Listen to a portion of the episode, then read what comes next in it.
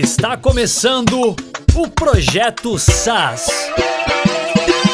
Olá pessoal, aqui é Renan com mais um projeto SAS. Dessa vez a gente vai falar de um tema que a gente está querendo falar há um tempão e trazer uma pessoa aqui que a gente queria trazer há um tempão também, um super parceiro nosso, um cara que a gente admira demais. Claro, primeiro, né, apresentar companheiro inseparável Rodrigo. Tudo bem, Rodrigo? Tudo bom, Renan? Cara, hoje o assunto vai ser sensacional, né? Além de um cara que é o mestre dos podcasts aí que tá participando com a gente, a gente vai falar sobre comunidade como essa recorrência é diferente das outras, né? Quais prós e contras isso tem. Vai ser um papo bem bacana. Então, Estevão, seja bem-vindo. Conta um pouquinho aí da sua história pra gente, pro pessoal te conhecer. Poxa, que bacana estar aqui com vocês. Valeu demais pelo convite, Renan, Rodrigo. Fico super feliz que a gente já se conhece há um bom tempo, né? E assim, é sempre muito gostoso trocar ideia com vocês. É um, assim, tem um fit muito bom nas nossas conversas, então tô bem feliz de estar aqui compartilhando com vocês. Eu trabalho no digital especificamente há 10 anos, com tecnologia 20 anos. Eu comecei a empresa no digital, que é uma consultoria junto com a Maria Rita, que é minha esposa. E de lá para cá a gente trabalhou com vários tipos de produto, a princípio serviços mais focados em grandes empresas. Em 2016 nós começamos o SMXP, que foi a nossa primeira iniciativa que era realmente uma assinatura, não uma parte de recorrência mesmo. E tá aí até hoje a comunidade. A gente fez outros testes com recorrência também que a gente pode comentar mais a respeito. E minha especialidade é estratégia digital, né? Meu minha formação é negócios, apesar de trabalhar com marketing digital e também anúncios, tráfego, né? Que acabou ficando como algo muito forte em termos de conteúdo para mim nos últimos tempos. Mas é isso. E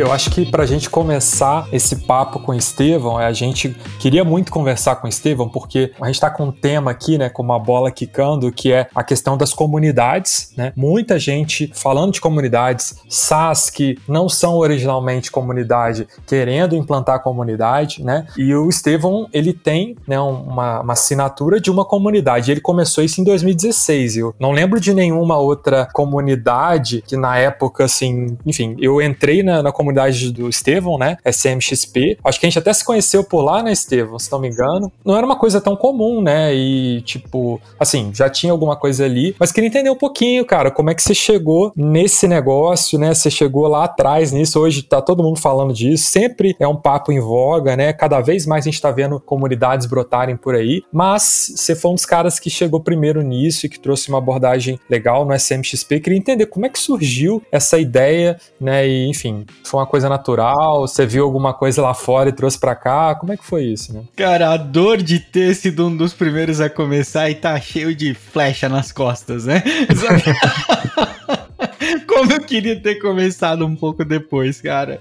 Vou te falar, teria poupado é, muita dor de cabeça no final das contas. E assim, a vinda do SMXP, o SMXP ele começou na verdade. A minha primeira. Meu primeiro sentimento foi: é, eu preciso de um serviço de assinatura, de um serviço de recorrência para eu não ficar dependendo de venda de serviços para empresas. Eu queria ter um pouco mais de tranquilidade. Então, a principal. Previsibilidade mesmo? É, isso, isso. Uma renda mais previsível, porque na época tudo que a gente fazia já era com recorrência. Então, dificilmente a gente fazia consultoria pontual, assim. A gente sempre pegava empresa e trabalhava durante alguns meses, tinha um projeto com aquelas empresas, mas chegou num ponto que eu falei, cara, isso não tá legal, não tá bacana, eu preciso de uma alternativa. Eu vi um movimento crescendo muito fora do Brasil. O Stu McLaren foi um cara que eu, que eu acompanhei bem do começo, hoje ele aí fora é o rei aí do, da, das comunidades, né? E, enfim, é, não, não só ele, mas vi muita gente falando de comunidade de uma forma geral, não comunidade, perdão, de recorrência né? Então, tanto é que a minha primeira iniciativa foi falar, poxa, eu vou colocar uma galera aqui. Eu, aliás, aliás, deixa eu falar, deixa eu falar certinho, porque dá a impressão que a gente fez as coisas tudo de forma meio aleatória. Não foi nada aleatório, eu já dava treinamento antes e eu fiz uma pesquisa com os alunos. Eu tenho essa pesquisa salva até hoje, né? Eu fiz no Typeform, tá lá. Eu de vez em quando eu volto porque tem uma nostalgia incrível e ler alguns comentários que estão ali. Perguntei das pessoas do nível do conteúdo que elas tinham no marketing digital. Perguntei para as pessoas de preço que elas estavam dispostas a pagar para um serviço de assinatura voltado para o mercado digital. Perguntei da satisfação delas com os conteúdos que elas tinham. Então foram perguntas assim bem para formatar mesmo um produto. Eu falei, poxa, eu dou conta de criar algo desse tipo. Isso combinou com um, um problema do mercado, que era assim, eu queria um ambiente que as pessoas pudessem se sentir uh, assim tranquilas, seguras para poder perguntar algo, para poder trocar ideia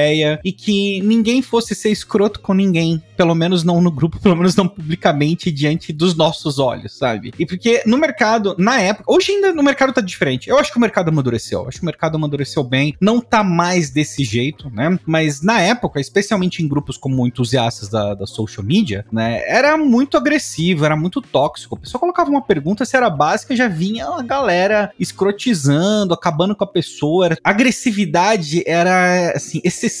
E eu não tenho um saco para isso, de verdade. Eu não tenho eu não tenho paciência pra gente mal educada, pra gente estúpida. Eu acho que assim, debater de forma intensa é difícil. Isso eu gosto bastante, debater de forma intensa eu amo, mas ser estúpido, ser assim, sabe, é uma coisa que não dá. Então, juntou essa questão de querer ter uma comunidade fechada, onde as pessoas iam se respeitar, com a questão do conteúdo, com o momento da assinatura, a previsibilidade de renda, aí surgiu o SMXP. Eu falei, vou criar aqui, até usei o ClickFunnels na época, peguei ali, criei uma conta no ClickFunnels, integrei com o Stripe, bonitinho, tava em beta no Brasil, naquela época. Uma dúvida, Estevam. Eu sou leigo, o que, que é o ClickFunnels aí para nossa audiência rotativa aí também que não conhece? ClickFunnels é uma ferramenta especializada em funil de marketing e eles tinham uma integração com, tem ainda, né, uma integração com o Stripe e com a área de membros. Então, ficaria muito fácil montar uma landing page, colocar algum conteúdo para fazer nutrição e na sequência levar essas pessoas para converterem e acessarem a área de membros ali com conteúdo exclusivo. Então, foi assim que eu realizei, né? Antes disso, a gente fez um Canva, né, para estabelecer algumas métricas, é, entender melhor quais eram as necessidades do público. Eu tenho esse Canva salvo até hoje também, né? Então a gente pode até trocar ideia sobre ele depois. E assim, a gente foi documentando bem todo esse processo inicial. Então, depois que passa um tempo, você esquece, parece que você fez, fez meio que na, no braço, assim, mas na verdade não, teve muito planejamento, teve muita estratégia pra gente conseguir executar isso. E hum, a falta de experiência com esse tipo de produto depois levou uma série de aprendizados que eu acho que a gente também pode trocar uma ideia. E assim, eu errei em abundância. Então eu posso compartilhar bastante sobre a questão dos erros também, que eu acho que é o que falta bastante nesse mercado. Com certeza, aprender com os erros sempre é bom, né? Porque aí quem estiver ouvindo que quiser fazer alguma coisa assim já vai conseguir errar diferente, né? Cara, e eu acho que uma coisa que é legal pontuar, você falou, pô, fiz um Canva, eu olhei isso tanto do ponto de vista de conteúdo, de como você gostaria de criar conteúdo e interagir com as pessoas, mas também do ponto de vista de negócio, né? E aí eu imagino que, da mesma forma como um SaaS, você vai ter CAC, LTV, churn, etc, né? Só que uma coisa que me vem à cabeça toda vez que eu penso em comunidade é que enquanto no SaaS, um churn, uma pessoa que desistiu ali de utilizar o Reportei, por exemplo, ela vai só deixar de pagar a gente. Numa comunidade, quando uma pessoa dá churn ali, se ela foi uma pessoa influente, uma pessoa que gera conteúdo e colabora com a comunidade, isso acaba impactando a qualidade das relações dentro da, da comunidade também, né? Então o seu churn ele é um pouco mais pesado, vamos dizer assim, porque ele te impacta na percepção de valor da comunidade. O cara sai e leva mais uns três, né? Você tá dizendo tipo isso também? Não, não necessariamente isso, mas é mais tipo assim, pô, vamos supor, o cara gera bastante conteúdo ali, ele colabora, participa, as pessoas veem ele como uma referência. Porque acaba que dentro da comunidade é, vai, vai se criando algumas lideranças, algumas pessoas que conseguem gerar conteúdo, trazer a galera você abre um espaço para que as pessoas criem autoridade ali dentro, né? E aí, se sai uma autoridade dessa, como que vocês lidam aí com esse tipo de pessoas também, né? Cara, é, essa questão do relacionamento, ela é essencial para quem tá pensando em criar uma comunidade, porque é aí, esse é um ponto de distinção muito claro de um curso, por exemplo, que é o que eu tinha experiência com o curso. Então, minha mentalidade até no início era muito de, vou botar um conteúdo aqui toda semana, entendeu? Eu coloquei a galera no grupo e eu achei que se eu colocasse um conteúdo novo toda semana, que ia dar. As primeiras semanas assim que eu coloquei um conteúdo, eu fui pedir feedback e eu vi que o pessoal não tava gostando. Eu vi que não tava legal. Foi quando eu vi que, assim, é, o nível do conteúdo, é, o nível da preparação precisaria subir bastante. Foi quando eu comecei a trazer convidados que eram pessoas que eram referência no mercado. Foi quando eu comecei a entender que o conteúdo ele precisaria fazer parte de uma estrutura um pouco mais bem definida. E também depois de crescer um pouco, essa questão das relações, a gente viu que não dava conta de lidar com isso sozinho, precisava trazer pessoas para ajudar especificamente na questão do relacionamento. Aí que chegou a Laina e o Marcílio, que são community managers, que são pessoas que estão muito próximas da comunidade e ajudam, a, assim, em diversos níveis a melhorar a comunidade. Um deles é justamente entender essas relações. A gente sabe, por exemplo, quem tem problema com quem dentro da comunidade, né? Muito a gente sabe quando uma pessoa fica doente, a gente sabe quando a pessoa tá passando por uma dificuldade financeira, a gente sabe, a gente sabe muita coisa da comunidade porque a proposta é focar nas pessoas. O treinamento, o conteúdo tal, ele é importante, mas quando você chama de comunidade, aí você entender as pessoas é um negócio muito fundamental. E assim, isso foi tanto um acerto como um grande erro. É, na verdade, foi um grande erro que teve boas consequências pra gente, que foi deixar a comunidade completamente fechada. Né? Então, no começo, a gente fez duas aberturas. Então, abria durante uma semana, fechava, e depois não tinha como entrar, e a comunidade ficou completamente fechada durante praticamente dois anos. Poucas pessoas entraram durante esse período é, bom por um motivo de que, assim, nós viramos meio que uma família, entendeu? Tipo, as pessoas que estão ali são amigos, são pessoas muito próximas do relacionamento, tudo. É, assim,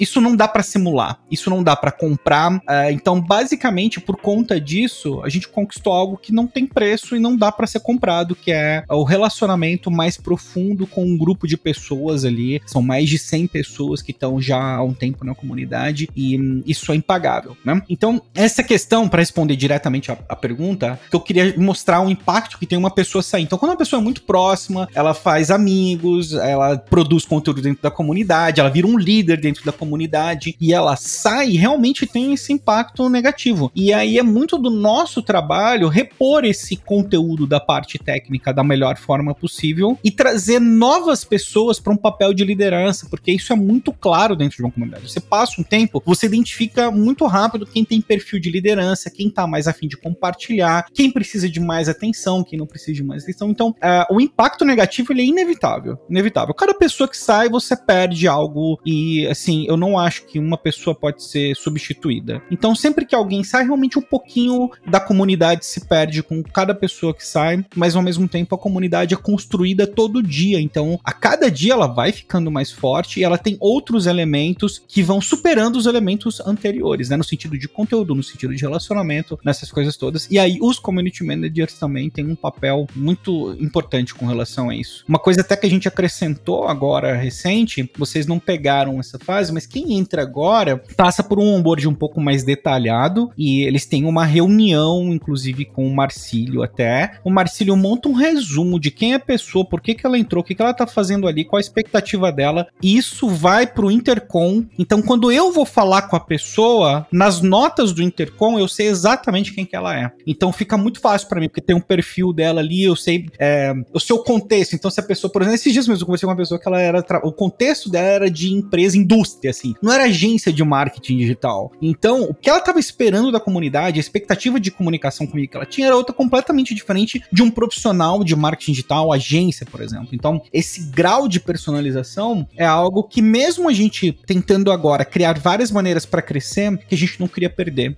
Então, assim, não é todo mundo que quer se deixar conhecer, mas quem quer se deixar conhecer, a gente tá afim de entender a fundo quem que é essa pessoa e qual que é o papel ali dentro da, da comunidade para ela, para poder fazer relacionamentos, para poder crescer, para poder impulsionar, porque eu acho que um dos principais motivos de ser do SMXP, no final, é impulsionar, é servir de plataforma de crescimento para quem trabalha com marketing digital. E para fazer isso de uma forma bem feita, a gente precisa saber quem são as pessoas. Eu, eu, eu tava pensando uma coisa, né, Estevam, porque você comentou é, dentro dessa história de que vocês têm, né, desde 2016, que você teve essa opção de deixar fechado, né? Eu não sei se você considera isso uma coisa que você não faria de novo e tal, mas pensando assim, vamos supor que alguém hoje está ouvindo quer montar a sua comunidade ou tem um SaaS e quer criar a comunidade do SaaS, pensando nesses primeiros passos, né, de você colocar a primeira galera para dentro e você conseguir crescer com aquela base, é, o que que você acha que você você aprendeu aí nesses anos que você começou, deixou fechado, depois voltou a abrir, né? E hoje eu acho que é aberto, né, o tempo inteiro, não sei. Mas enfim, o que, que você diria para alguém assim, por coisa que você acha que dá certo, coisa que você acha que não dá certo, principalmente para esse começo, porque eu imagino que é uma vez que você tem um, um, um, coração ali estabelecido, né, uma cultura, já a gente vai discutir outras questões como escala, mas até você chegar lá, né, o que, quais são os erros aí e os, e os acertos também que você viu que funcionou para sua comunidade, né? Cara, acho que dá um livro de erros, entendeu? Porque a gente testou muita coisa. Eu vou falar os mais impactantes, né? Essa questão, hoje eu não deixaria fechado de forma alguma, de forma alguma, não faria isso. Eu acho que tem outras formas de você gerar exclusividade. Já é difícil o suficiente você convencer a pessoa a entrar na sua comunidade. Então, tem duas linhas aqui. Tem a linha do lançamento que você faz algumas aberturas no ano e porque você gera essa exclusividade, o produto ele tem um apelo maior e aí é mais fácil de converter no final. Então, para quem, eu acho que assim, depende muito do teu estado de espírito, do, do tempo que você tem para gerenciar. Acho que para quem vai começar, começar com um grupo de pessoas que já conhece o teu trabalho, que já faz parte da tua base, com um beta, algo do tipo, eu acho que isso é, é, o, é o padrão e funciona. Simplesmente funciona. Eu tenho certeza que se eu virar hoje e falar, oh, tô criando uma comunidade nova aqui, X, assunto aleatório, tem aquelas 20, 30 pessoas que eu tenho certeza que elas vão assinar sem saber o que, que é. Se você chamar então de, de é, sei lá, comunidade oculta, surpresa, aí não vai ser 30, vai ser 300. A galera vai querer saber o que, que esse cara vai construir agora, né? Não posso perder. Exatamente. Exatamente, exatamente. A galera quer saber. Então tem aquela curiosidade, aquele interesse, aquele relacionamento que foi construído durante alguns anos. E esse é um ponto muito importante, porque hoje, quem tá ensinando isso, dificilmente as pessoas trabalham a audiência antes. Fala assim: não, é só começar, é só fazer o caramba. Ter audiência hoje é muito difícil. E ter a atenção da audiência, que é o que eu chamo de audiência real, porque assim, você tem os seguidores, aquilo é audiência potencial. A audiência real é quem realmente sabe quem você é, né? Quem, quando vai aparecer um conteúdo ali, a pessoa sabe, ó, esse aqui é o Estevão, eu sei quem ele é. Então você tem uma diferença muito grande entre audiência potencial e real. Então, esse é um ponto muito importante para começar. Começaria com o beta, não deixaria fechado. Eu optaria por uma estrutura ou de lançamento, que foi algo que a gente fez no primeiro ano, que foi muito legal, ou uma estrutura de abertura com bônus, porque tem um negócio que é importante. O mercado fala muito contra escassez, mas sem escassez você dificilmente vende, né? Então, existem poucos no mercado que vendem sem nenhum tipo de escassez, né? Normalmente são empresas que estão investindo pesado em tráfego, ou estão investindo pesado em outras áreas, ou já tem um alcance orgânico, já tem uma base real ali de audiência considerável e eles podem, porque já foi nutrido durante muito tempo, eles podem se dar o luxo de não fazer nada desse tipo, sabe? Então esse é um ponto importante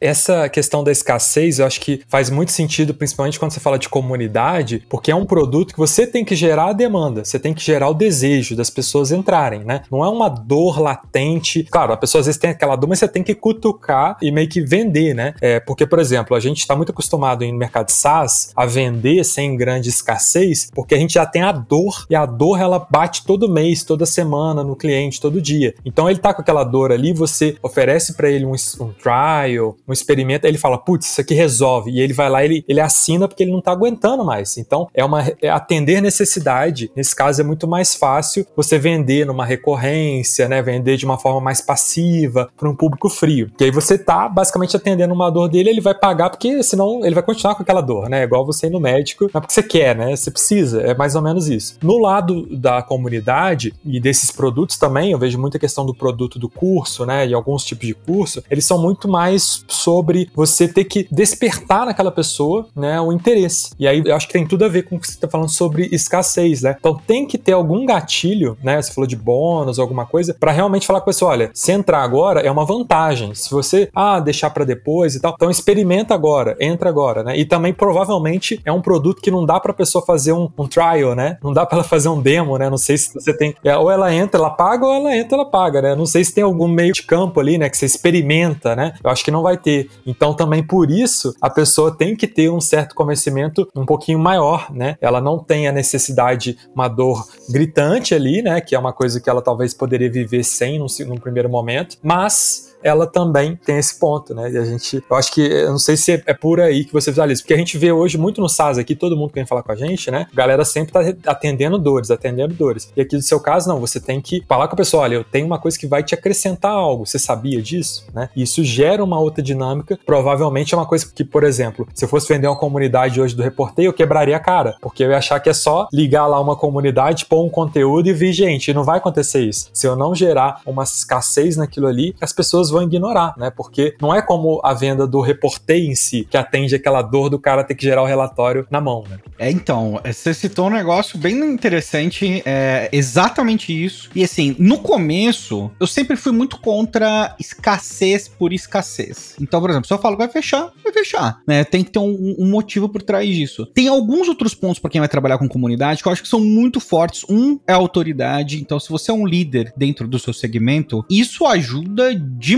a você ter pessoas que estão ali simplesmente porque elas querem estar perto de um líder, né? A questão da novidade é algo que a gente está trazendo como carro-chefe agora, porque assim, é, a gente fez alguns testes com isso recente, inclusive. O mercado está mudando muito rápido. Então, isso é algo que a gente está incorporando na nossa comunicação para poder atrair novos membros, né? E assim, tem outros tipos de formas de você virar para a pessoa e tentar convencer ela. Só que o que a gente está vendo no mercado hoje, você falou de trial, a maioria das comunidades hoje elas têm trial, né? Então, se você pegar, olhar, elas têm trial, mas é que a maioria das comunidades hoje não é comunidade, elas são cursos, elas são é, drop de conteúdo semanal. É muito diferente do que a comunidade. Aí não adianta, não adianta eu querer brigar pela definição de comunidade no mercado. Sinceramente, não adianta eu virar. É, a galera ela tá entregando o curso com um grupo no Facebook que é muito movimentado, tipo isso, né? Sim, sim. E aí chama de comunidade, ou Telegram, não sei o que lá, tal. Então, tem um, uma forma de ajuntar as pessoas, as pessoas chamam de comunidade hoje. Então, para quem é novo, eu falar assim: "Ah, mas por que que essa comunidade é diferente?" Não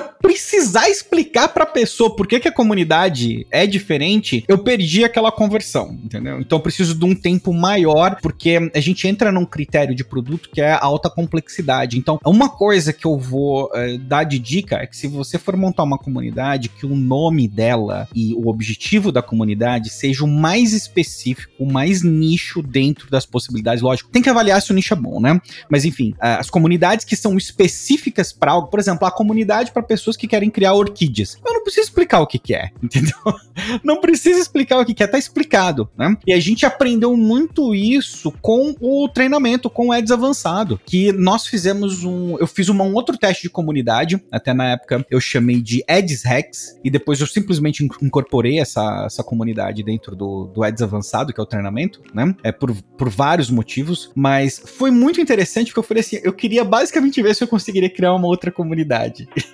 e assim, a gente conseguiu criar, foi uma coisa de, é, foi muito bizarro, porque em três meses, em três meses a gente saiu de tá conversando sobre a ideia dessa comunidade na cama, trocando ideia, eu e a Maria Rita, para executar, colocar 130 pessoas lá dentro, assim, e começar a funcionar, sabe? Com, uh, sei lá, tinha duas horas de conteúdo gravado só. Então, depois bateu um, um arrependimento, porque teria sido uma comunidade muito fácil de crescer muito fácil. Faltou uma visão de negócios pra gente na, nessa época, porque a gente tava com outros pensamentos. Mas assim, basicamente, quando é específico, é muito mais fácil você crescer. Então, por exemplo, SMXP, o nome não diz nada. A comunidade de marketing digital, esse nome também não diz nada, entendeu? É muito difícil de eu virar pra pessoa e falar assim, cara, tem um grupo ali que é incrível. Tem pessoas ali dentro que você vai chegar e vai pedir ajuda e eles vão realmente te ajudar. Tem pessoas que você vai encontrar em eventos presenciais e as pessoas vão te tratar como se você fosse da casa deles. Você vai fazer um evento em um lugar, as pessoas vão oferecer a casa deles para você dormir, entendeu? Tipo, porque é um clima de comunidade diferente. A qualidade do conteúdo, a gente se esforça para trazer conteúdo de alta qualidade, mas percebe como tudo é subjetivo? Conteúdo de alta qualidade, isso não diz nada. Todo mundo fala que o próprio conteúdo é de alta qualidade. Então, fugir de aspectos que sejam subjetivos na hora do, da pessoa, principalmente quem vai ter o primeiro contato, interpretar isso, eu acho que é a maior sacada de todas para vender mais e para vender melhor, inclusive com preços mais altos.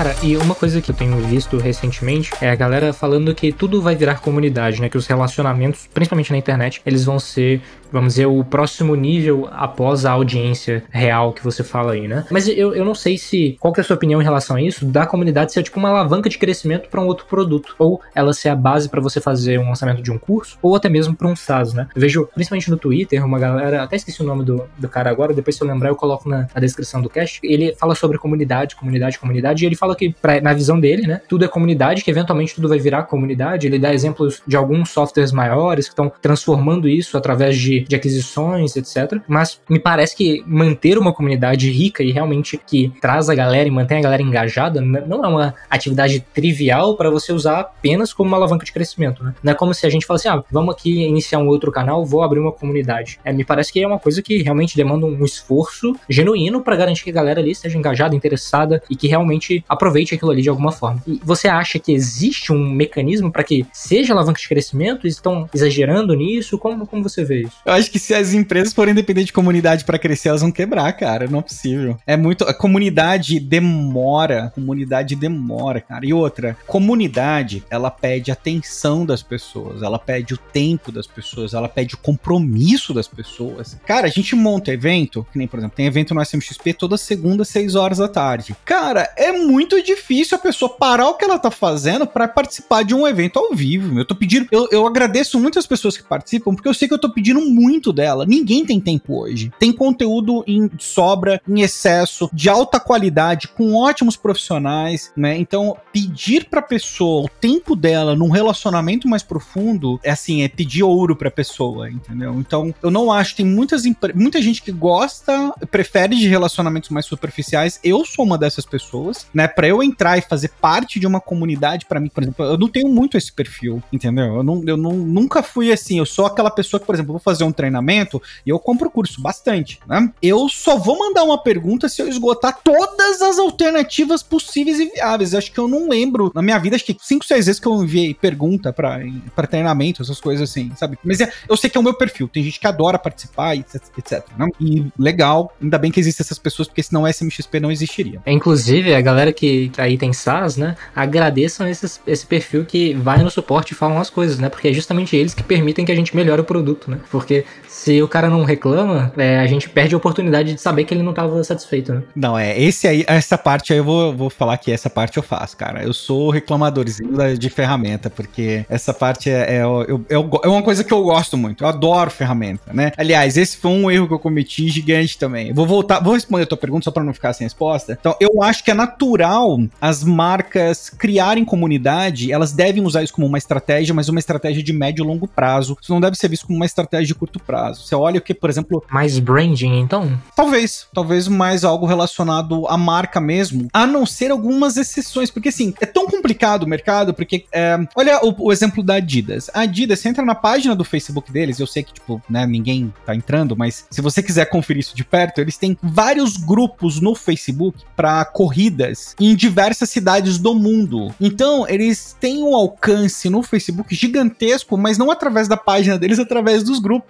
Porque, então, é tipo, tem lá, cidade X, tantas mil pessoas, cidade X, tantas mil pessoas. Então, aqueles eventos, eles unem aquelas pessoas em volta da marca. E essa é uma estratégia simplesmente incrível, mas você pode imaginar que é uma estratégia trabalhosa. Mas Adidas, por exemplo, outras empresas grandes, eles já têm uma grande audiência, então construir comunidade é mais uma questão de criar uma estrutura para agrupar algo que já existe. Para uma pessoa, uma empresa, um SaaS está começando do zero, você tem que criar o senso de pertencimento, o senso de comunidade. As pessoas têm que ter algo em comum. Elas têm que ter um motivo que faz com que aquelas pessoas vão congregar e estar tá no mesmo lugar e para poder crescer, para poder fazer algo. Então, por isso que eu acho que é uma estratégia excelente, muito bacana para grandes empresas a curto prazo, para quem é pequeno, médio porte, mais médio e longo prazo nesse caso, porque hum, acaba ficando inviável e dá muito trabalho você. As pessoas têm comportamentos e personalidades diferentes. Né? Tipo, eu demorei para entender isso demais. As pessoas não são todas iguais. Tem, tem gente que gosta de ver o conteúdo só por texto, tem gente que quer ver o conteúdo só por áudio, tem gente que quer participar ao vivo, tem gente que nunca vai participar ao vivo, entendeu? Galera que nunca vai abrir a câmera, né?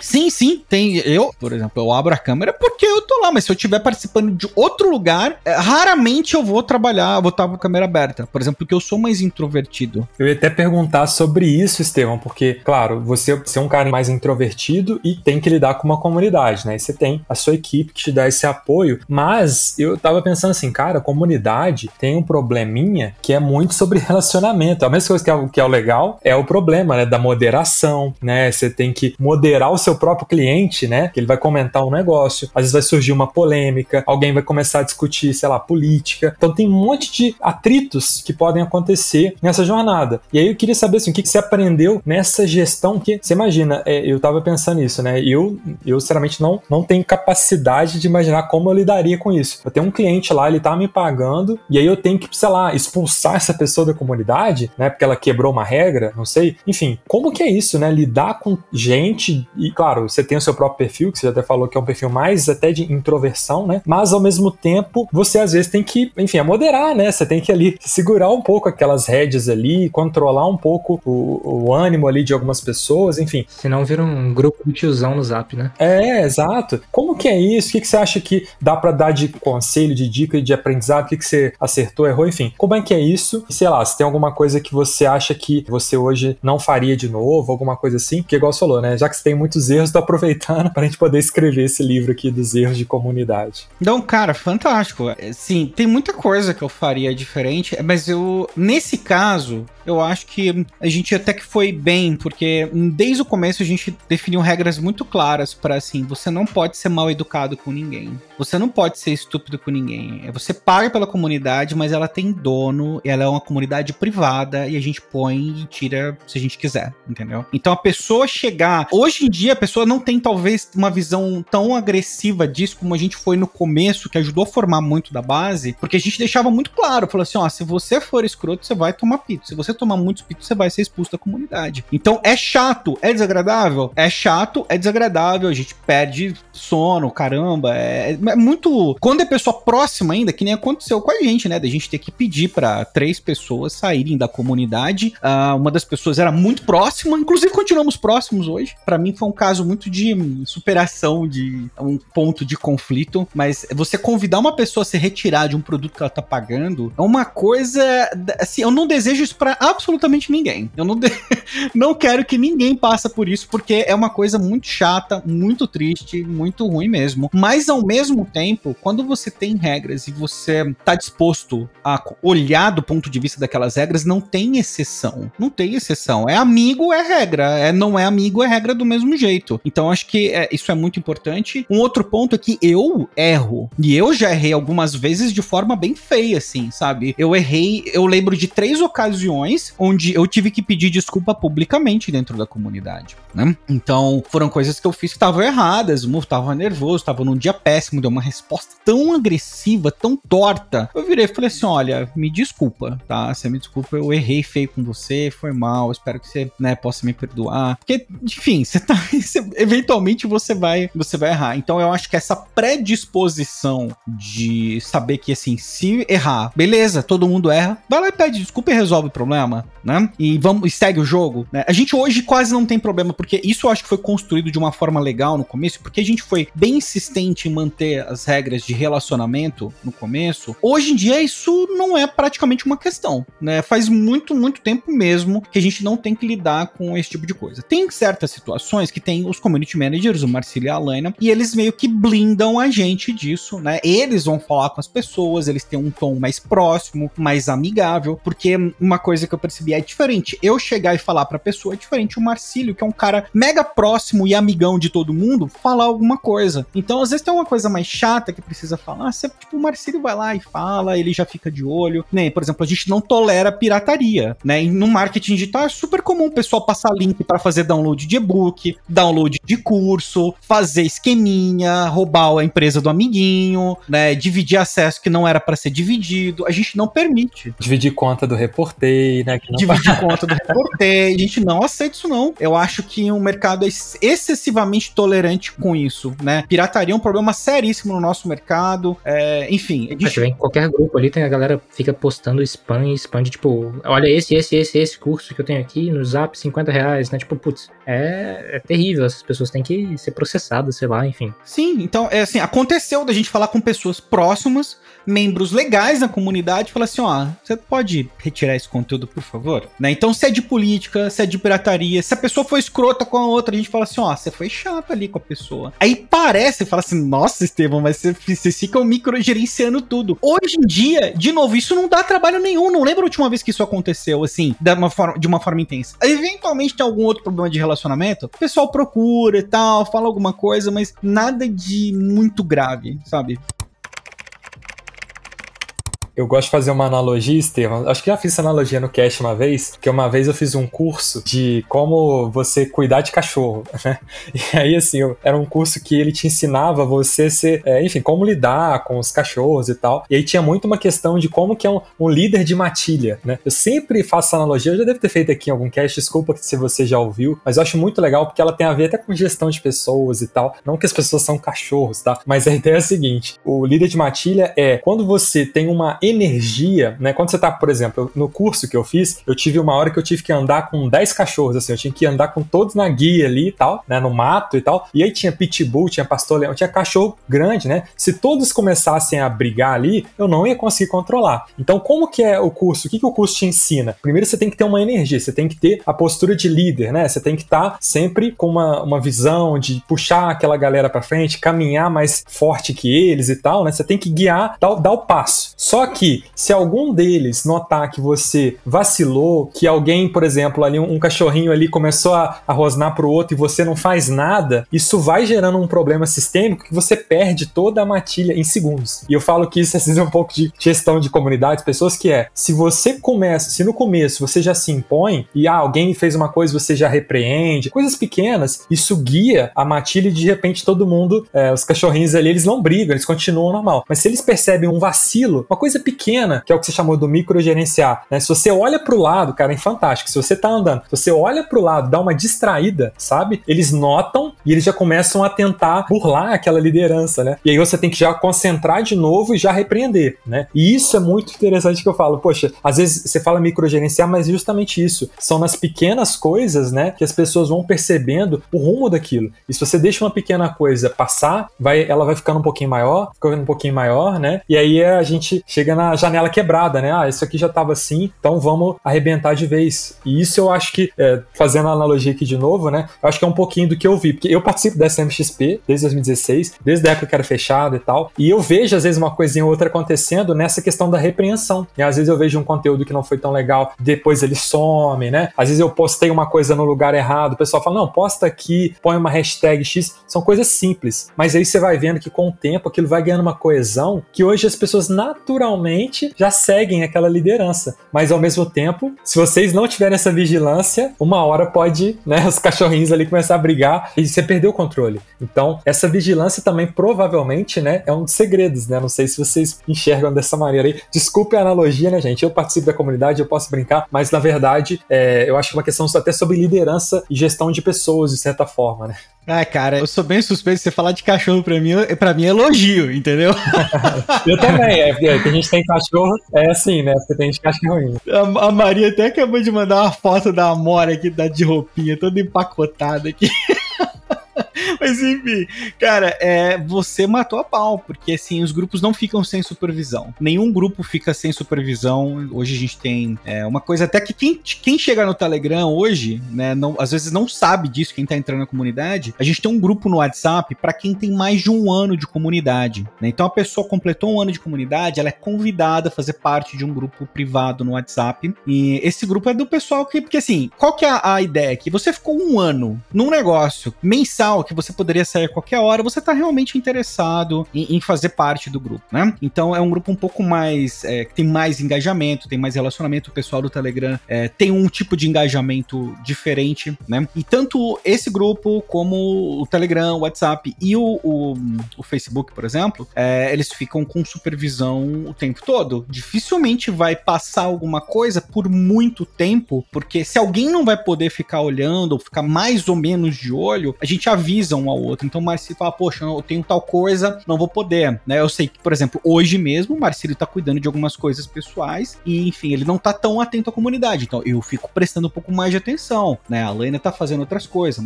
Então essa questão do acompanhamento um pouco mais próximo é, é importante. E aí que entra um ponto interessante da comunidade, que normalmente ela é percebida como algo de baixo valor. Só que em termos de esforço, trabalho, recursos que você tem que colocar, ela exige muito muito mais que um curso. Não tem, não tem assim, a proporção de investimento de tempo, relacionamento, esforço para uma comunidade é muito superior a de um treinamento. Por isso até que eu só vou recomendar a comunidade se a pessoa tiver a fim de fazer isso de uma forma muito específica e assim, ela conseguir realmente cumprir as metas dela financeiras e de resultado num intervalo que faça sentido para ela, porque senão o treinamento para quem tá buscando, por exemplo, grana, ele acaba fazendo muito mais sentido a curto prazo, por exemplo. Agora, a longo prazo, é, não, não dá para calcular o retorno, não dá para calcular o ROI de uma comunidade, porque eu não sei dizer quantas vezes as pessoas que estão ali dentro indicaram a gente, né? E eu sei assim, se eu precisar, se acontecer alguma coisa muito grave, eu precisar de amigos e ajuda, eu posso chegar na comunidade que eu vou ter esse tipo de apoio, da mesma forma que eles vão precisar e a gente vai estar tá ali para ajudar também. Mas essa questão da supervisão, ela é muito real. Sem supervisão, é que nem grupos, já viu o grupo do Facebook que não tem supervisão, né? O que que vira? Eu acho às vezes um milagre, cara. Eu tenho alguns grupos no Facebook, eu, eu acho um milagre como eles estão de pé ainda, sabe? Que eles não têm moderação nenhuma e de certa forma estão funcionando ali, né? É, mas tem, às vezes sempre tem um moderador que eu nem vejo, às vezes, né? Mas eu, tô, eu gosto muito de carro, então eu tô em grupo de carro, aí o pessoal fica discutindo assunto de carro, às vezes rola umas treta, né? Porque carro é um assunto um pouco polêmico, né? Eu falei assim, cara, como que esse grupo tá de pé ainda, né? Mas você vê que as próprias pessoas acabam se controlando manter o grupo, porque elas precisam daquele grupo ali, né? E aí uma começa a repreender a outra, falando, não, cara, isso não, não fala isso aqui, não, não seja assim, né? E aí meio que o grupo exclui aquela pessoa, e aí, e aí funciona, um grupo de 20 mil pessoas, eles continuam ali de pé, ano após ano, mas assim, é um pouco caótico, né? É uma coisa que, se você não tem um moderador, se você não, não tem uma regra, vira e mexe, vai ter uma dorzinha de cabeça, né?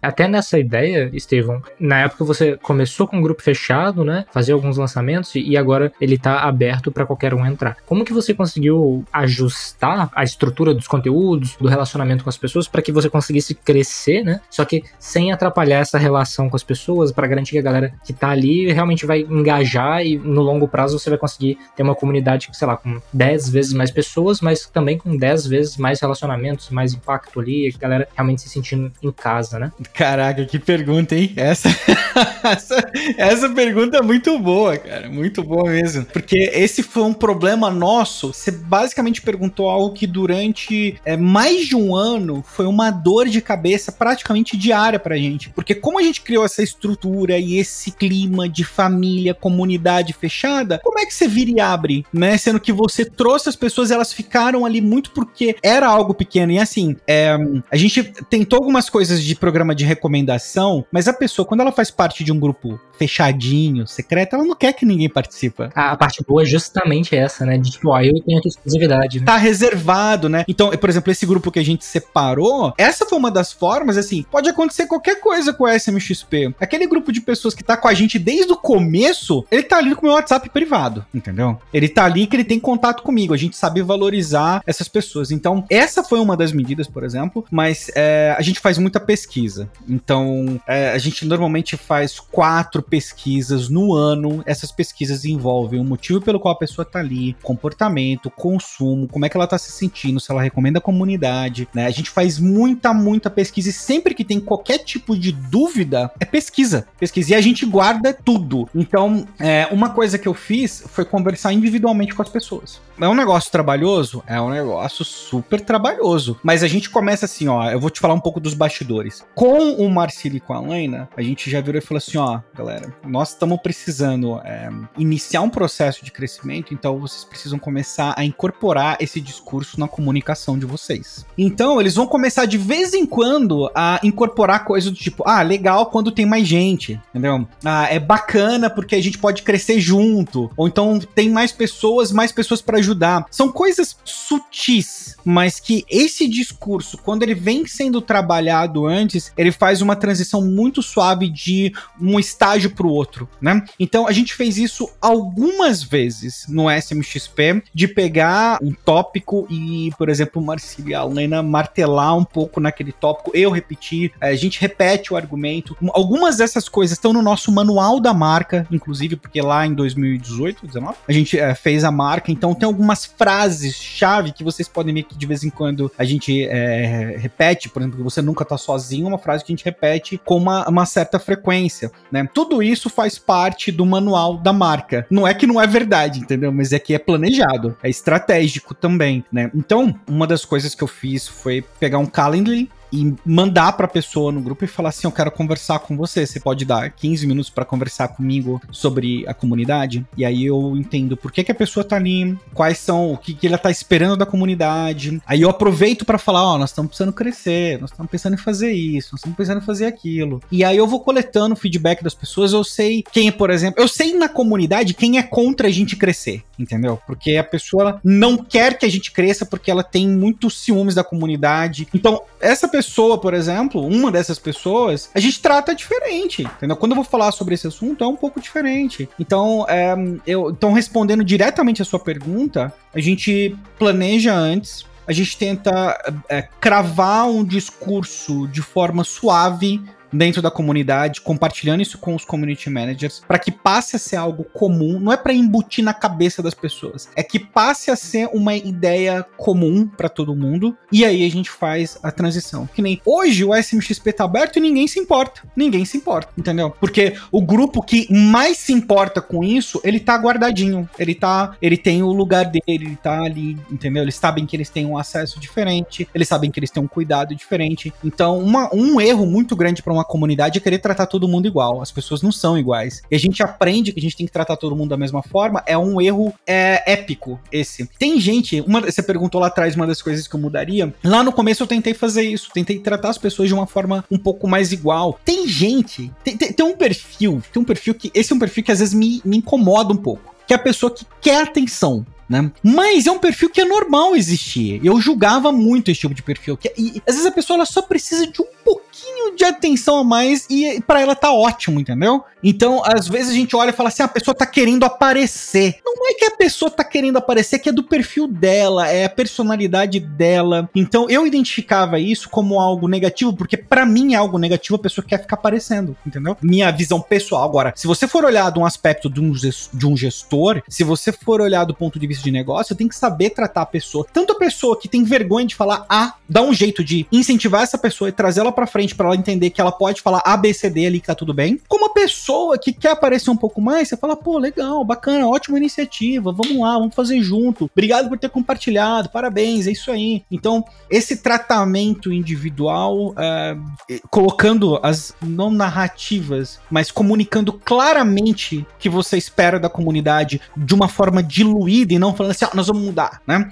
Eu acho que é importante. E aí, uma outra coisa que se encaixa dentro desse contexto também é que a gente avisa tudo na comunidade antes, né? Então eu cometi um erro uma vez de fazer mudança e não avisar a comunidade, não foi legal, não foi bom. Então hoje tudo, tudo que a gente vai fazer, primeiro, quem tá lá dentro, essas pessoas ficam sabendo. Quando acontece, quando vira, quando sei lá, qualquer coisa, o pessoal já fica. E aí um educa o outro no sentido de é, comunica claramente pro outro o que, que tá acontecendo. Você, ah, mas tá mudando isso, tô perdido. Aí vem uma outra pessoa e fala assim: ah, mas lá atrás eles falaram isso aqui. Entendeu? Então isso ajuda a criar um, uma coesão muito grande entre as pessoas e a comunicação.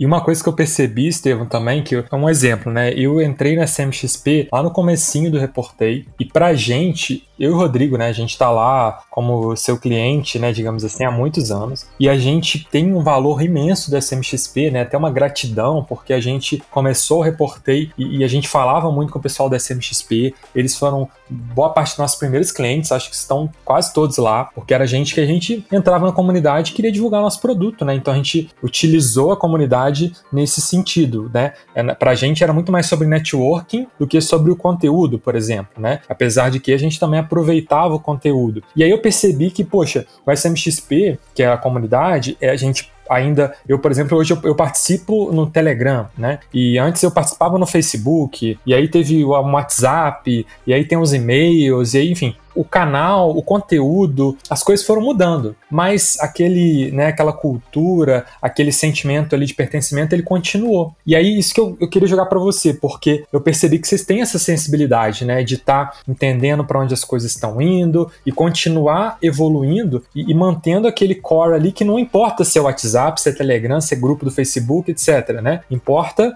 é a gente estar tá junto com as pessoas da maneira que a gente consiga, igual você falou, personalizar um pouco essa experiência, né? Isso me manteve no SMXP, né? Porque eu vi o SMXP evoluir como um produto, né? Hoje o SMXP tem aplicativo, tem uma série de coisas que não tinha antes, e muito mais conteúdo, né? E eu tô lá na minha mensalidadezinha. E eu percebi também que vocês têm essa pegada de tá, olha gente, agora a gente vai fechar aqui o WhatsApp, vamos pro Telegram, não sei como vem depois, tal, tal. Queria que você pegasse um pouquinho disso para a gente também pontuar um pouco dessa questão de visão de futuro, porque é, pro Reportei, a gente teve um retorno gigante da CMXP, a gente pode pôr um depoimento lá para vocês que a gente, graças a vocês, né, são parte do sucesso do nosso software, porque foi a comunidade que a gente tava lá para ajudar a pegar os primeiros feedbacks. E eu imagino que para você também se deve ter um retorno disso de várias outras formas, né? Para outros produtos que você tenha, talvez não seja a sua principal fonte de receita comunidade, não sei, mas ela gera muitas coisas que às vezes você nem mensura, né? Mas eu queria pegar um pouco desse gancho para pensar assim, beleza, e o futuro disso, né? Para onde isso vai? Vale a pena continuar né, investindo,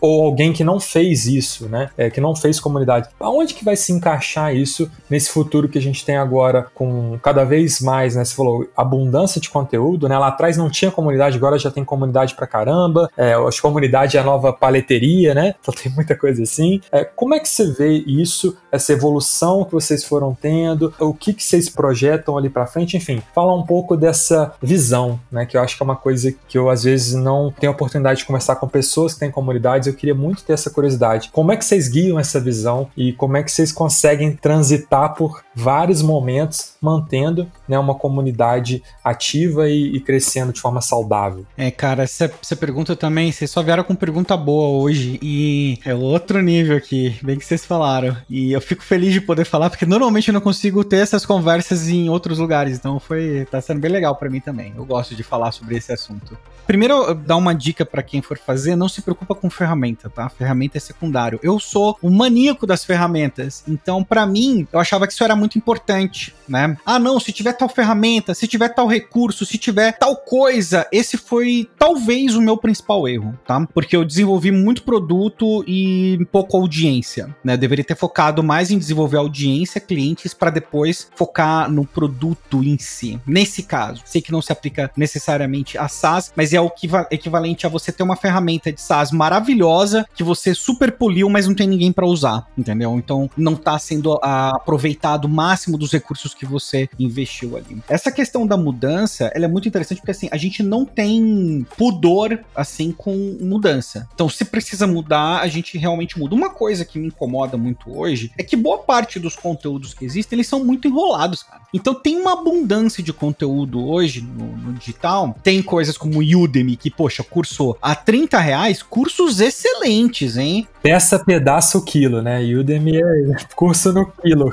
Então, o que ele é assim, às vezes você pega profissionais incríveis dando treinamentos muito bons ali. Então ficou claro pra gente, especialmente de 2019 em diante, que o conteúdo em si, ele precisava mudar. Então a gente começou a trabalhar as lives de uma forma um pouco mais frequente. Depois a gente começou a analisar. Então, assim, uma coisa importante para acrescentar é que a gente não faz nada pautado só na nossa percepção. Poucas decisões a gente toma baseado no eu acho. Tá?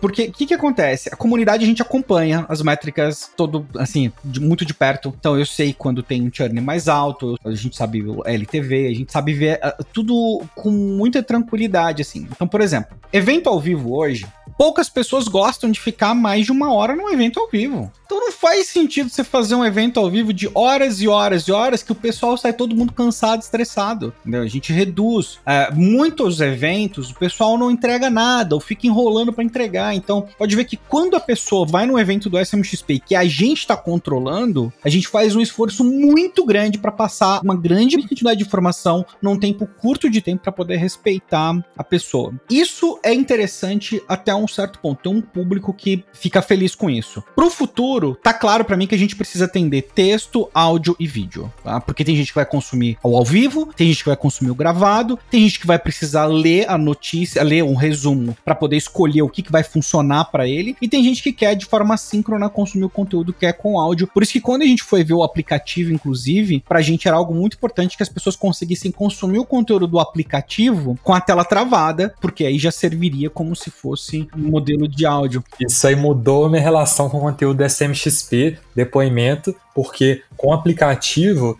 eu comecei a consumir conteúdos que antes eu não estava consumindo, porque eu comecei a consumir eles quase se fosse um podcast, sabe? Eu colocava ali e fazia minhas coisas, lavava a louça, etc. Isso me ajudou demais em alguns conteúdos, porque realmente eu não queria, eu sou aquele cara que não vou parar na frente do computador e ficar assistindo um curso, né? Então o jeito que vocês fizeram ali, que é um aplicativo como se fosse um YouTube, né? Premium, que você, você põe ali em background e tal. Cara, isso, uma coisa assim, parece simples, mas muda totalmente a minha experiência com a plataforma. Então, te agradecer aí, porque isso aí faz diferença mesmo, cara, na nossa experiência como cliente, né? Cara, e eu fico feliz, porque para mim também faz é uma coisa que eu, eu, assim, eu me preocupo. Então, que nem a gente resolve um problema e passa a ter outros. Que nem, por exemplo, o conteúdo não linear, ele é totalmente diferente do conteúdo linear, né? Que é o caso de um curso. O curso, ele é conteúdo linear, então ele tem um começo, meio e fim. O benefício para a pessoa fica muito claro. O conteúdo não linear, para você manter uma pessoa pagando ali, ela tem que ver esse benefício de forma consistente, né? Um dos principais benefícios do SMXP que eu acho hoje, inclusive, é networking, né? Apontado por vários membros, inclusive, mas é muito difícil vender network. É muito difícil. Eu acho que as pessoas não valorizam muito, porque, por exemplo, a gente tem alguns grandes nomes no mercado no SMXP, inclusive vocês. Uma pessoa que entrou hoje no SMXP, mas ela tá no mercado há seis meses, e ela vai lá e marca: Oi, Renan, tava com uma dúvida tal, não reportei. Rodrigo, tava com uma dúvida tal, não reportei, tô com um problema aqui com o cliente. Cara, você vai responder a pessoa.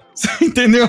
Então é uma coisa assim, o acesso, o atalho para o acesso, eu acho que é uma coisa muito bacana, muito legal de ter, que as pessoas não aproveitam o suficiente e é uma das coisas que a gente quer colocar como um dos benefícios para o futuro de uma forma mais clara. A gente explorou isso no passado, vamos explorar isso um pouco mais para o futuro também. Então aqui, o que, que eu tô respondendo? A tua pergunta sobre o que, que eu tô vendo para o futuro. Então eu tô vendo consumo em formatos diferentes, de formas diferentes, porque as pessoas têm personalidades, tempos e agendas totalmente diferentes. O conteúdo linear e não linear é uma grande questão para quem trabalha com comunidade, porque ter conteúdo novo, se esse conteúdo só tá enchendo o saco da pessoa e tá só enchendo linguiça, ele não serve para nada. E aí tem um problema que o conteúdo da live, ele não é 100% adequado para quem vai consumir o conteúdo só gravado. E aí o público que vai participar só do ao vivo é um público específico, né? E normalmente ele não é a maioria. A gente até tem muito orgulho dos números que a gente consegue online com o número de pessoas que tem no SMXP, porque tipo, a gente sabe que a gente tem uma das maiores participações ao vivo do mercado. Isso é muito legal. Mas ao mesmo tempo, é, tem aquela pessoa que ela quer consumir o conteúdo de dois minutos. E essa é uma questão que a gente tá prestando muita atenção, que a gente tá se preparando mais para isso. Porque a gente resolveu o problema do conteúdo não linear com plataforma e etc. Mas aí você ganha o, o problema o seguinte: você entrar num aplicativo tipo Netflix, que nem o, o SMXP, esse conteúdo ele precisa ser estruturado para esse formato de plataforma para ele ser mais útil. Então, hoje as pessoas consomem o conteúdo consome conteúdo. Mais ou menos um terço do consumo vem do aplicativo, né? E é natural, porque, enfim, desktop é mais fácil de consumir, deixa tocando aquela coisa toda. Então a gente quer aumentar isso. Uma das formas de aumentar isso é justamente trabalhando tipos de conteúdo diferente, deixando eles com uma encontrabilidade mais fácil e que a utilidade do conteúdo seja superior à de assistir uma live, entendeu? Que experiência de assistir uma live não, não é a mesma coisa, né? Você assistir uma live gravada é uma experiência totalmente diferente de você ver um curso gravado para você. Então, esse é um, um, outro grande ponto, né? A gente tá vendo que hum, se a gente for falar de negócios, para quem trabalha com comunidade, tem muita oportunidade para fazer upselling. Então, a gente tem um outro produto que é o Ads Avançado, que é o meu treinamento de Ads. Hoje tem uma porcentagem do SMXP até considerável que participa do Ads Avançado, mas é um produto bem nicho. Então, tem outras oportunidades que a gente vai explorar, porque tem grupos que precisam de atenção específica em momentos específicos. Você dá isso para as pessoas é uma forma de você entregar mais conteúdo de uma forma com qualidade maior e fazer fazer o, o upselling também para impactar no faturamento. Você perguntou de produto, se era o principal produto. Não, o SMXP não é nosso principal produto. É o Ads avançado, de longe, disparado, assim, tipo, o SMXP ele come muita poeira perto do Ads avançado em termos de, de faturamento, né? O faturamento do SMXP fica bem abaixo do Ads avançado, que é um produto que exige menos, mas muitos dos pontos que a gente passou a acertar no SMXP foi justamente quando a gente viu no Ads avançado que é um produto fácil de ser vendido. Eu, eu falei isso para vocês um tempo atrás, é, é, assim, é surreal isso. É, su é, não entra na minha cabeça, não tem explicação. Eu viro e falo assim, gente, a SMXP, entra aqui, compra, tá? 97 reais. É desavançado, tá? 2 mil reais. Eu tenho mais interesse, mais pessoas comprando efetivamente o, o Ads avançado, né? Então eu acredito que essa questão da especialidade, comunicação ser muito clara, do benefício ficar transparente, são questões que normalmente no mercado a gente não, não aprende ou não valoriza quando vê em algum lugar. E hum, se vocês quiserem aumentar o faturamento de vocês é maravilhoso, né? Porque a ferramenta chama Reportei, entendeu?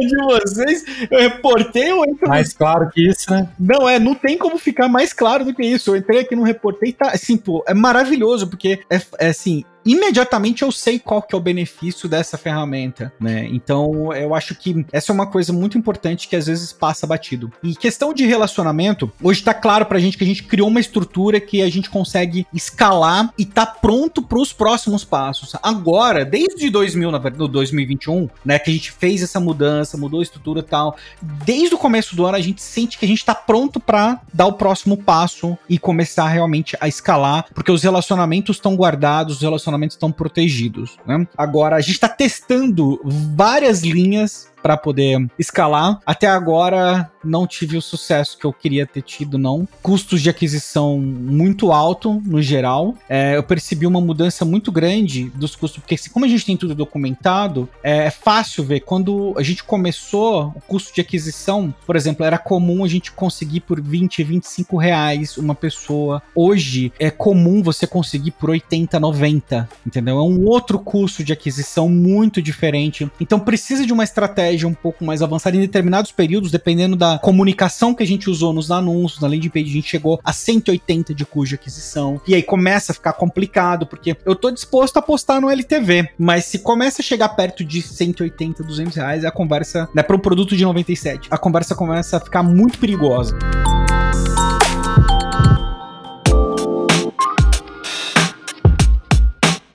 A gente vê muito SaaS com essa proporção, hein, Estevão? De o primeiro mês é o CAC, ou às vezes uns dois meses, né? Depende muito da LTV. Depende se o cara fecha plano anual, essas coisas e tal. Mas uma coisa que eu, que eu acho, assim, dando um pitaco aqui, não sei se já pensou nisso e tal. Pronto, já pensou, né? Que é o SMXP é uma comunidade e talvez você vai ter que ter uma comunidade dentro da comunidade, que aí ela é bem mais cara e ela é bem mais seleta, e aí ela vai ter uma rentabilidade muito melhor para você, e aí ela tem um um propósito, uma proposta muito clara, do tipo, né, uma comunidade onde você vai pagar, sei lá, não sei, não vai ser 500 reais por mês, vai ser, sei lá, você paga 10 mil por ano, né, aquelas coisas, e ela já tem uma pegada muito mais de realmente ser pouca gente, ser seleta, etc e tal, mas com a cultura. Eu acho que isso pode ser, não sei se é uma coisa que você pensa, a camada ali na cebola, né, e aí o SMXP vai ser uma grande entrada do seu funil, e é o topo do funil, e aí lá dentro você consegue, porque o pessoal faz muito isso hoje, né, vende um infoproduto, produto e tal, e depois vende uma mentoria de 50 mil, né? E às vezes, é, talvez a comunidade também, quem sabe, possa ganhar essa camada aí. Não sei se vocês já pensaram nisso, mas eu tô vendo um futuro nisso e, e muita gente fazendo isso, né? De vender uma espécie de comunidade barra mentoria para um infoproduto, alguma coisa assim. Mas, como vocês já são uma comunidade, talvez tenha uma comunidade dentro da comunidade, né? Enfim, isso aí, não sei se já pensaram nisso, mas talvez, eu até penso, né? Se ela, pô, dependendo do benefício que a gente tiver, eu que sou cliente, tá? Assim, pô, dependendo, às vezes vale a pena, né? Depende de como a estrutura do que é a proposta, né? Tem que entender o que é a proposta, porque isso aí, quando você paga mais, você vai automaticamente se engajar mais, né? Mas aí você tem que ter um retorno proporcional, porque geralmente as pessoas fazem isso, elas sabem que elas vão ganhar muito mais do que elas estão pagando. E eu acho que a gente já ganha isso com a SMXP, né? Mas talvez pode ser um,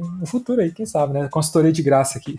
Olha só que beleza. Não, você citou um ponto muito interessante. E assim, uma das coisas do, dos benefícios foi essa. A gente deu muito benefício no começo e a gente criou um relacionamento muito próximo desde o começo. Hoje no mercado é comum você, quanto mais próximo da pessoa, você paga mais por esse acesso. E a gente fez isso no começo, a gente não teria como cortar. Por exemplo, você tá lá na comunidade, você, cara, se você quiser pegar o telefone e me ligar, de falar, ô Estevam, tal, eu queria trocar. Pô, vou atender, entendeu? Falar que legal, o Renan tá me ligando, o Rodrigo. Um pouco puto, né? Mas vai. Não, Rodrigo tá me ligando, vou atender aqui agora, né? Porque a gente tem esse tipo de contato. O que a gente pensou a princípio foi o que eu, eu comentei atrás das imersões pontuais dos produtos desenvolvidos para quem vai ter, uh, é, para quem tá na comunidade ter um benefício exclusivo, mas deixar isso aberto também. Eu acho, cara, que nós estamos muito longe ainda de onde a gente quer chegar. O jeito que eu vejo hoje, apesar do SMXP estar tá aí desde 2016, eu considero que nós estamos engatinhando em termos de número de usuários, né? Eu, antes de explorar outras opções, eu preciso. O momento que a gente está é de entender justamente esse processo de escala. Então, esse processo de escala, porque assim, tem espaço no mercado tranquilamente para chegar a 5, 10, 15, 20, 30 mil pessoas, 50 mil pessoas. Tem esse espaço, né? Hoje nós estamos com menos de 500 membros. Então, assim, eu preciso resolver esse problema hoje. Esse, aliás, esse é o nosso principal problema hoje, né? É o que a gente está testando, é o que a gente está mudando mudando, é o que a gente tá fazendo, assim, as mudanças todas. A gente preparou para escalar, mas agora a dificuldade é justamente a, a, escalar, que foi um dos erros que eu falei que eu cometi antes, né? Desenvolver muito produto e não ter preocupado tanto com, com a audiência, né? Então, eu acho que hum, essa é uma questão.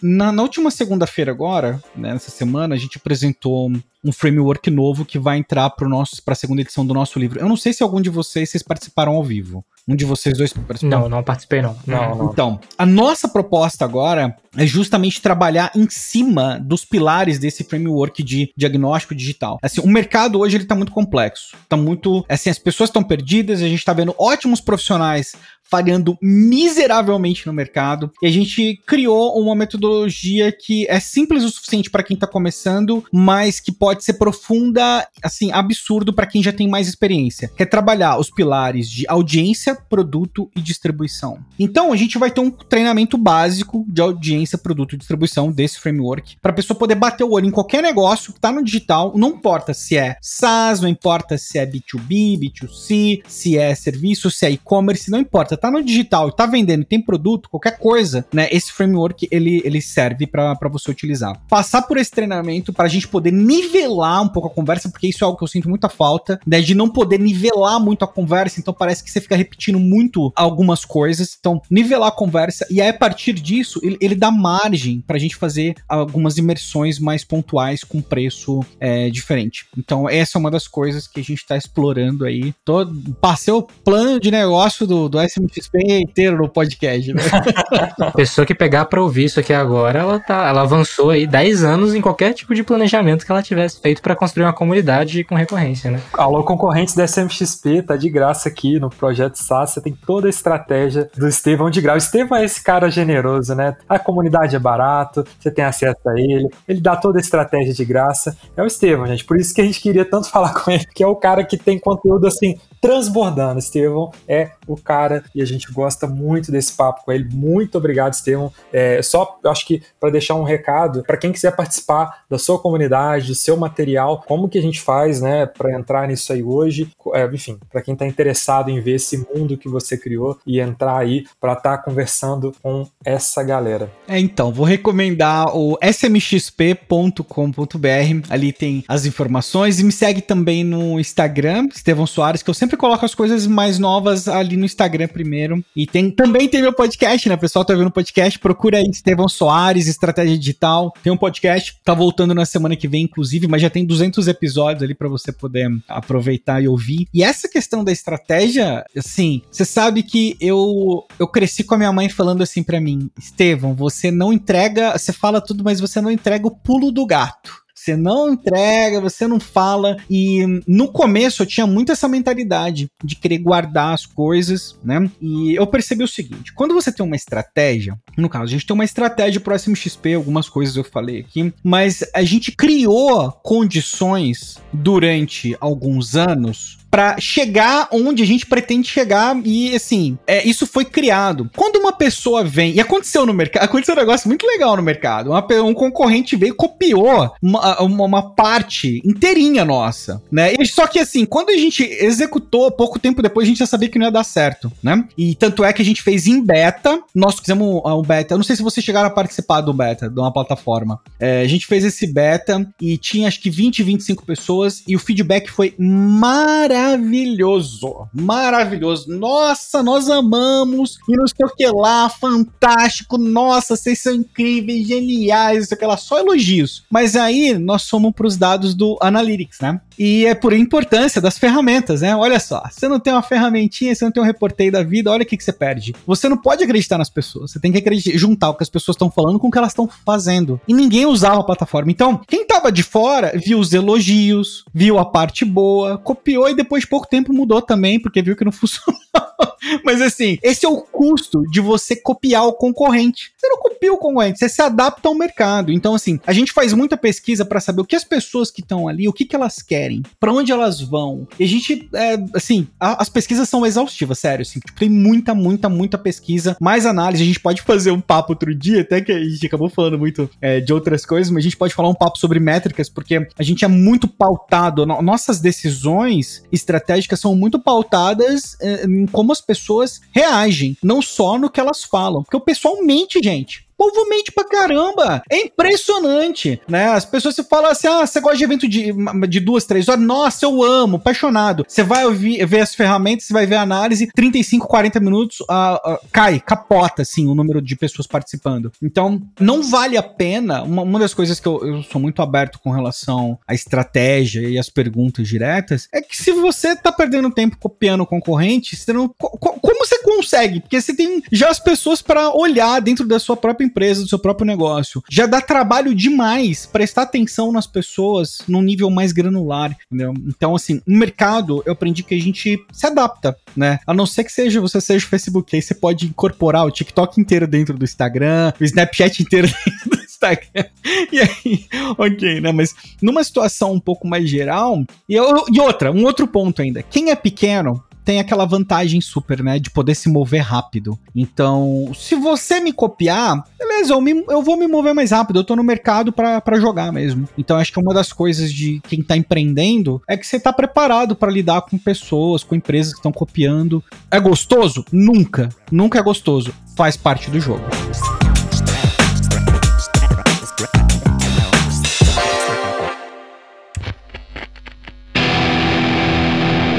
Esse podcast foi editado pela BZT